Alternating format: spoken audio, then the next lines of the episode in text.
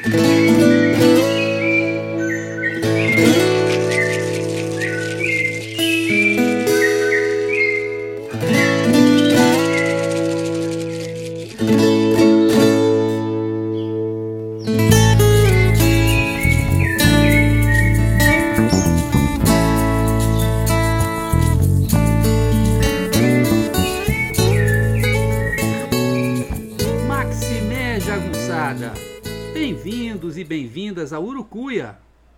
podcast feito para te ajudar a ler Grande Sertão Veredas e outras obras do nosso amado João Guimarães Rosa. Eu sou o Marcos Alvito. Oi, pessoal, tudo bem? Na semana passada, eu falei sobre as comidas dos jagunços durante suas perambulações pelo Grande Sertão. Hoje, eu vou falar das bebidas, tá? O que, que eles bebiam enquanto estavam aí nas suas aventuras. Claro que a primeira bebida mais primordial era a água, né? É, bebiam água de, dos córregos, dos rios, é, de poço. E a água mais valorizada, a água vista como mais pura e quase que com caráter mágico, é a água de vereda, que é um sinônimo de frescor e de pureza, porque na verdade a vereda é um símbolo da vida. A gente já viu logo no primeiro programa que é, o símbolo matriz do livro é a oposição entre o Grande Sertão, de um lado, a secura do Grande Sertão, que também é uma secura existencial, e as poucas veredas, que simbolizam a água e também a vida, simbolizam a possibilidade da gente encontrar sentido para a nossa existência. Então, beber água de vereda é simplesmente o máximo.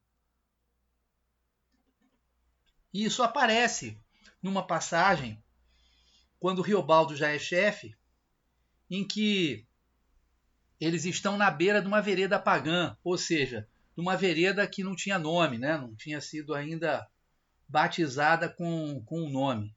E de madrugada, Riobaldo vai beber um gole d'água e ele pensa. E o que pensei? Que aquela água de vereda sempre tinha permanecido ali permeio as touças de sassafrás e os buritis dos ventos. Então, é como se fosse uma água que está num lugar muito especial, uma água totalmente é, diferente da água que simplesmente se pega no rio e se bebe. Em oposição a essa água, digamos, mais sagrada da vereda, a gente tem a água que o Hermógenes oferece ao Riobaldo quando da sua primeira batalha, do batismo de fogo de Riobaldo. Hermógenes, para desespero de Riobaldo, chama Riobaldo para participar da batalha ao seu lado.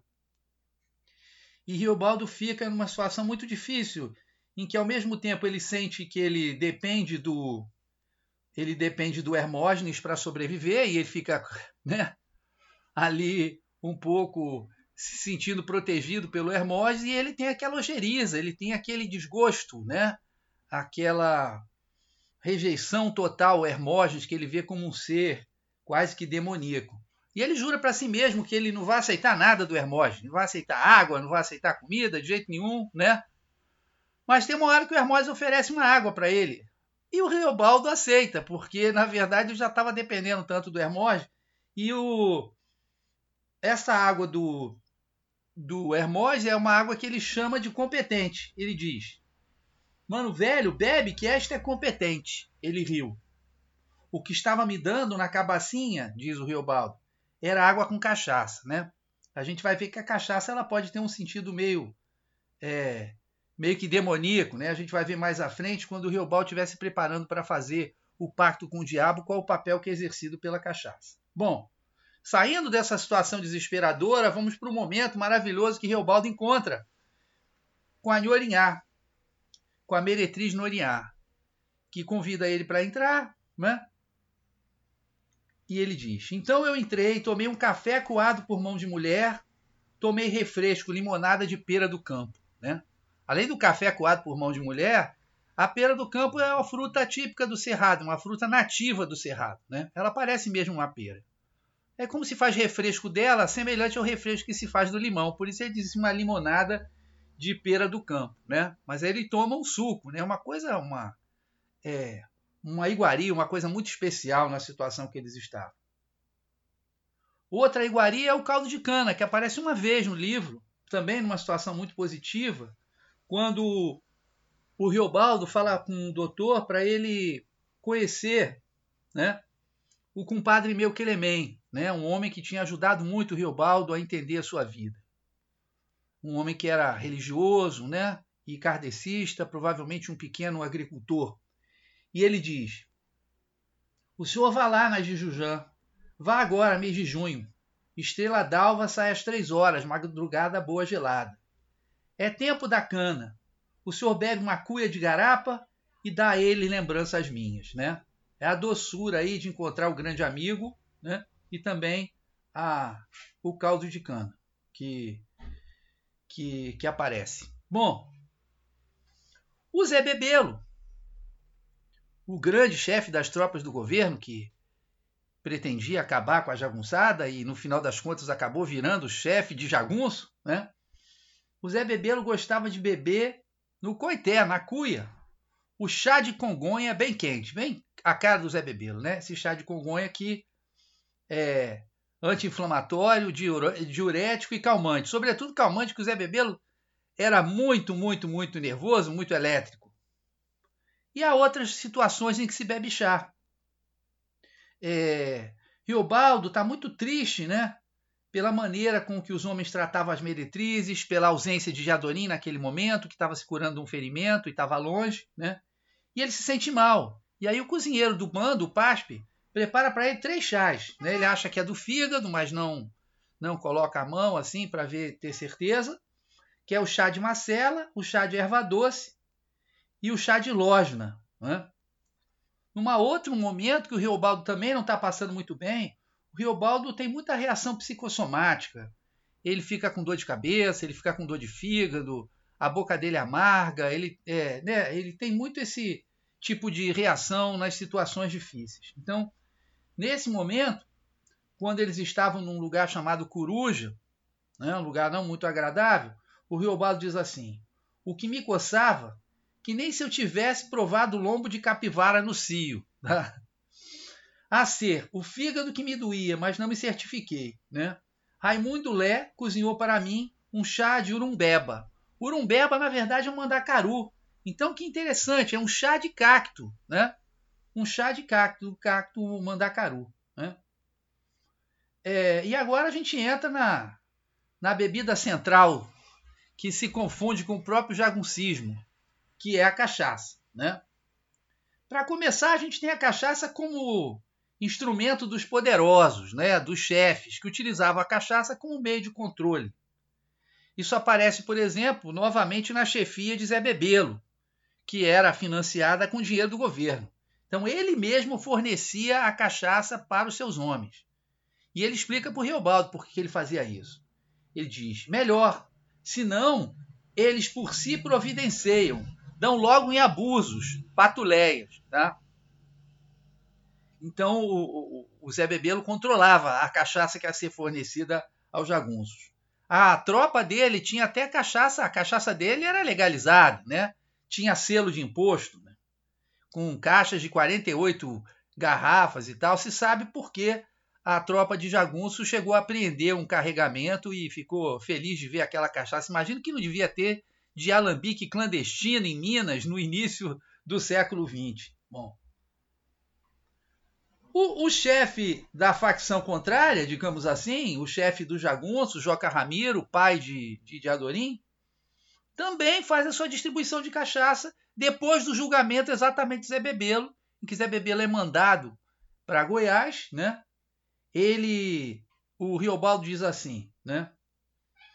Daí estávamos todos pegando o que comer, que eram essas grandes abundâncias. Então teve um, teve um banquete. Angu e couve, abóbora moranga cozida, torresmos, e em toda a fogueira assavam mantas de carnes. Quem quisesse sopa, era só ir se aquinhoar na porta da cozinha. A quantidade de pratos era que faltava. E, assaz, muita cachaça se tomou, que Joca Ramiro mandou satisfazer goles a todos. Extraordinária de boa. Então, não só cachaça abundante, mas uma cachaça de qualidade, né? Para para festejar aquele julgamento que era uma celebração praticamente do que eles achavam que era o fim da guerra. Os fazendeiros, por sua vez, também usavam a cachaça como instrumento de poder. Quando o bando de Robaldo chegava junto de uma fazenda, né, é, ele cobrava seu imposto, que era em dinheiro, 10, 5, 10, 12 contos, que os fazendeiros logo pagavam, diz o Riobaldo. Às vezes cavalos, às vezes um pouco de gado, né? E para agradar a jagunçada, os fazendeiros abriam para a gente pipotes de cachaça que eles distribuíam. Então também é uma forma de, é, digamos, de, de boa vizinhança. E mesmo entre os jagunços, os chefes de jagunços, como, como o próprio Reobaldo, né, eles eram praticamente obrigados a fornecer cachaça depois de uma grande batalha. Né? Os homens esperavam isso. Então, é, um João Nonato, diamantinense, decidido agradável, me disse: Hoje, chefe, depois que se ganhar, com um bom gol se festeja, né? A cachaça para festejar a vitória. E Riobaldo responde: Claro, hoje sim. Claro que sim. Bom, por falar em cachaça boa, há duas cachaças famosas mencionadas no, no, no, livro. A primeira, as duas são de Januária, né? uma cidade muito conhecida pela produção de excelentes cachaças aí, no, bem no norte de Minas, já quase na Bahia. A primeira é a, azu, a, a, a, Januária Azulosa, né? que é uma cachaça, ele diz, uma cachaça muito nomeada. Tem lá um problema de dois homens que desafiam o Diadorim, começam a dizer que o Diadorim é efeminado, o Diadorim dá um supapo num e, e coloca o punhal no, no pescoço. Depois fica tudo bem para celebrar a paz, né? Tudo em paz, em mais paz me ofereceram bebida januária azulosa. Um gole me foi, cachaça muito nomeada. Então, nesse momento especial, né? É, de celebrar a paz, não mais a vitória na guerra, mas a paz, eles ofereceram uma cachaça especial para o Riobaldo. E a outra é uma cachaça que Riobaldo sonha tomar com o Diadorim em Januário, né? Se eles conseguissem ir embora do bando, se eles conseguissem abandonar a vida de jagunço, né? Ele diz: é, a Januária eu ia, mas Diadorim ver o vapor chegar com apito, a gente esperando toda no porto. Ali o tempo a rapaziada suava, cuidando nos alambiques como perfeito se faz.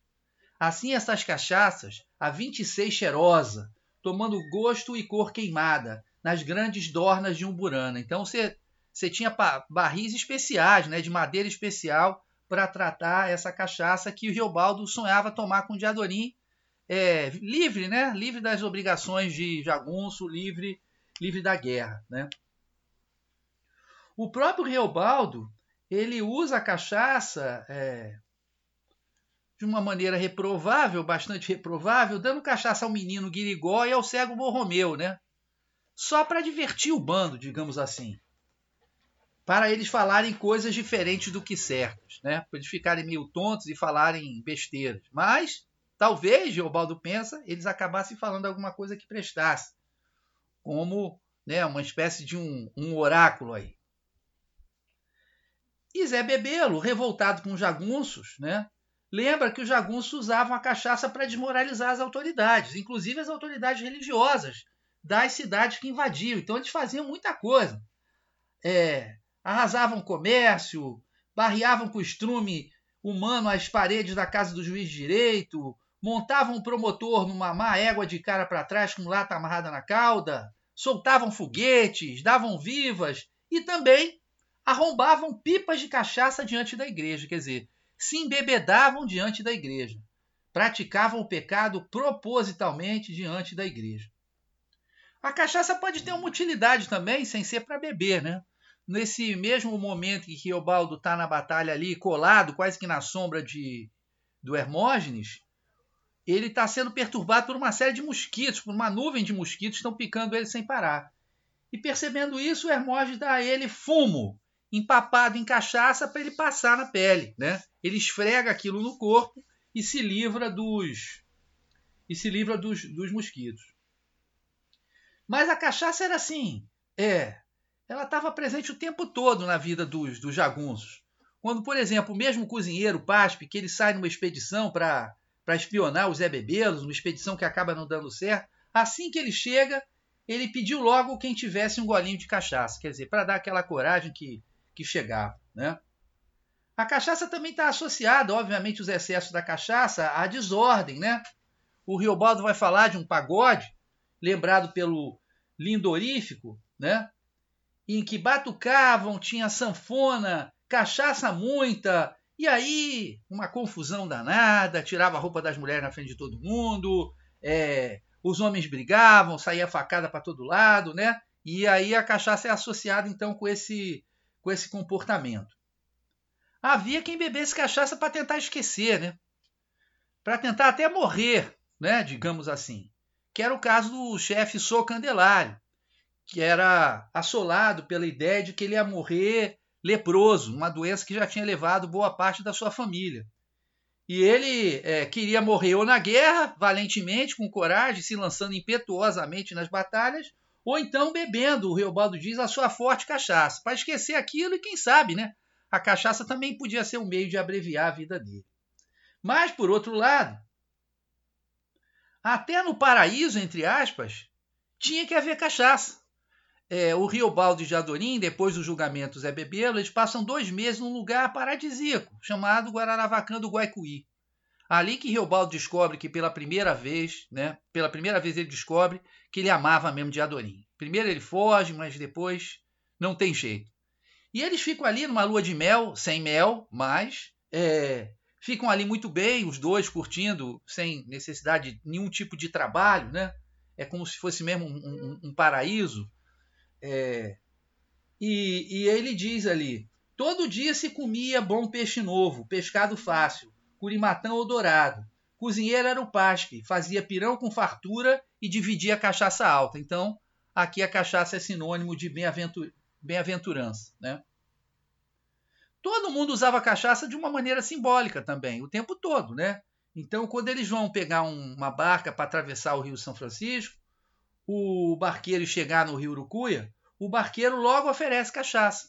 E o Alaripe aceita um gole e os outros também aceitam, porque é uma questão de, de recepção. Né? Na verdade, tornar-se jagunço já passa pela cachaça. Riobaldo, sobre esse processo de se transformar em jagunço, ele vai dizer o seguinte: fui aprendendo a achar graça no dessossego, que a vida de jagunço era né, essa vida movimentada e é, uma vida alterada, uma vida cheia de, de, de, de, de temores, né, de possibilidades de, de, é, de desastre, de tragédia, uma vida do dessossego. Aprendi a medir a noite em meus dedos. Achei que em qualquer hora eu podia ter coragem. Isso que vem de mansinho com uma risada boa, cachaça aos goles, dormida com a gente encostado em coronha de sua arma. O que carece é a companheiragem de todos no simples assim, irmãos. Quer dizer, então a cachaça para ele fazia parte do processo que levaria ele a se transformar num jagunço e a ter coragem para participar das batalhas. Né? Aliás, essa associação da coragem, da cachaça com a coragem, ela, tá, ela aparece num outro num outro momento, em que na véspera de uma batalha importante, os homens de Riobaldo ficam mexendo um com o outro. E um diz assim: Caranguejo, sem cachaça tu vai? Ou seja, será que você tem coragem de enfrentar a batalha sem tomar cachaça? Que a verdade mesmo é que todo mundo tomava cachaça. Antes, durante e depois da batalha. Como, por exemplo, no meio da guerra, quando eles estão cercados, aí é o, o Zé Bebelo que está como chefe, quando eles estão cercados na fazenda dos tucanos, todo mundo tomava cachaça. Continuava a tomar cachaça durante a batalha. Tanto que o Riobaldo fala né, da bafagem da boa cachaça. Né? A boa cachaça aí, porque eles também tomavam cachaça, mas com uma certa moderação, né? porque não podiam ficar totalmente bêbados se ficassem, obviamente, é, a batalha seria, seria perdida. Né? E havia aqueles, inclusive, que andavam já com vidrinho de cachaça. Era o caso do cearense, do Alaripe, que andava já com seu vidrinho de cachaça. Ali, né? é, no colete, qualquer coisa, né? Ele já tomava seu gole. Inclusive tem uma passagem que ele oferece ao, ao Riobaldo, Riobaldo e o Robaldo topa, né? Mas a cachaça pode estar associada a um momento apocalíptico. O Riobaldo imagina que os catrumanos, né, que são os homens lá do interiorzão do sertão, do sertão profundo, esses homens mais rústicos que aparecem aí é, quase que de forma mitológica, homens que parecem viver num outro tempo, falar de uma maneira diferente, usar a moeda do tempo do imperador, é, armas totalmente antiquadas, né? Ele imagina que esses homens que eram dotados, ele acha que eram dotados de muita ferocidade, né? Se eles invadissem a cidade, o que, que aconteceria? E aí ele diz: haviam de querer usufruir depressa de todas as coisas boas que vissem. Haviam de uivar e desatinar. Ah, e bebiam. De seguro que bebiam as cachaças inteirinhas da Januária e pegavam as mulheres e puxavam para as ruas. Então a cachaça aí ia ser o motor, digamos, desse Apocalipse dos Catrumanos. E também numa associação negativa, quando o Riobaldo está se preparando para tentar fazer o pacto com o diabo, é até uma discussão se ele fez, se ele não fez, né? Ele, ele é obrigado a ficar de jejum, chamado jejum do demo. Então ele não pode comer nada, ele não pode beber nada, exceto cachaça. Né?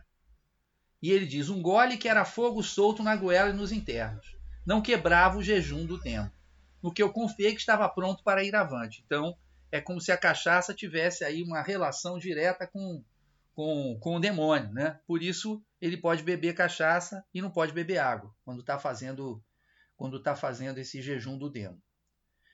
É, depois que ele tenta fazer o pacto, a gente não pode dizer aqui se ele fez ou não, né? O Riobaldo ele não ele fazia músicas, mas ele não cantava, ele dizia que não tinha boa boa voz. Mas nesse dia, depois de ir lá tentar fazer o pacto com o Nemo, ele bebe cachaça e ele canta, né? E ele canta uma música que começa a dizer: Hei de as armas, fechei trato nas veredas com o cão. Dizer, fechei trato com, com o diabo. Então, quando é para celebrar esse pacto com o diabo, ele bebe cachaça e aí pela primeira vez ele tem coragem de cantar. Quer dizer, é um Riobaldo que está totalmente alterado. Ele vai dizer: arte que cantei e todas as cachaças. Em oposição a esse a esse trecho, tem um outro em que ele está muito bem, feliz, num lugar chamado Verde Alecrim, dormindo ao lado de duas lindas mulheres, a Hortência Maria da Luz, né? num ambiente absolutamente pacífico, num ambiente absolutamente tranquilo, né? E aí ele não quer beber cachaça. Ele diz: no meio daquela noite andei com fome, não quis cachaça, né? Ele bebe bom café adoçado com açúcar de primeira, mas não bebe cachaça. A cachaça, né? É, também aparece como uma metáfora de coisas que dão alegria, mas também uma certa desorientação. Né? No meio de uma batalha terrível, em que Reobaldo não está fazendo absolutamente nada, mas ele se alegra simplesmente por ser o Urutu branco, por ter poder, por ter uma posição. Né? Ele diz: Urutu branco, eu só relembrei, sussurrado ditoso, como quando com mocinha meiga se namora. Ele estava apaixonado era pelo poder. Cachaças que em mim alegria. Quer dizer, a alegria dele com o poder era como se fosse uma cachaça, embebedava ele. Né? Mas a cachaça podia ter uma utilidade é, médica, digamos assim. Alguns jagunços tinham o hábito de, é, de fazer com que seus dentes ficassem afiados, como se fossem dentes de piranha, né? Que eles ficassem num, num, num triângulo, com a base para cima e a ponta para baixo, né? Dentes de feras, dentes de, de, de animais ferozes. E eles faziam isso com faca, normalmente, né? Não, não tinha, obviamente, nenhum tipo de analgésico, mas depois de gemer muito, né? Eles refrescavam, bochechando com um caneco de água com pinga. E por último, para terminar, duas bebidas que aparecem muito, então veem a importância da cachaça, né? Tem duas bebidas que aparecem é, muito rapidamente. A primeira é a cerveja. Quando Riobaldo está lá no banquete da fazenda Barbaranha, oferecida pelo seu Ornelas, né?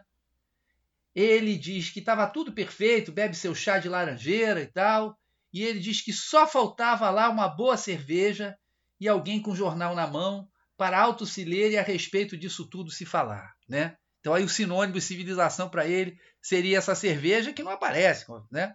É, e, e, o jornal, né? Aí sim ele estaria como se fosse um habitante da cidade. E o vinho aparece com uma breve menção do Celorico Mendes, do padrinho, que na verdade é pai de Riobaldo, mas não assume, que ele fala que sentei em mesa com Neco, bebi vinho, almocei, então são as duas únicas passagens. Mas realmente a bebida central do, da jagunçada era a cachaça, a cachaça das mil e uma utilidades. Tá bom, gente? Esse foi o programa de hoje, espero que vocês tenham gostado. Um grande beijo, tchau! Oi, pessoal! Com o programa de hoje, a gente termina então esse ciclo de dois programas sobre o que os jagunços comiam e os que os jagunços bebiam no, no Grande Sertão, tá? É, semana que vem tem outro programa, sempre sobre o Grande Sertão Veredas. Espero que vocês estejam gostando. É, por favor, mandem seu feedback aí. O que que tá bom, o que que tá ruim, o que que poderia melhorar, tá? É, eu faço com muita alegria esse, esse podcast, esperando ajudar vocês a ler o livro, tá? Espero que ele esteja, esteja cumprindo essa função, tá? Muito obrigado, então. E agora vamos à nossa música, a nossa trilha musical, né? Essa maravilhosa Acordais, meu querido Alex Rocha e da Joyce Carvalhais, tá bom? Então com vocês, Acordais. Um beijo e até semana que vem. Valeu!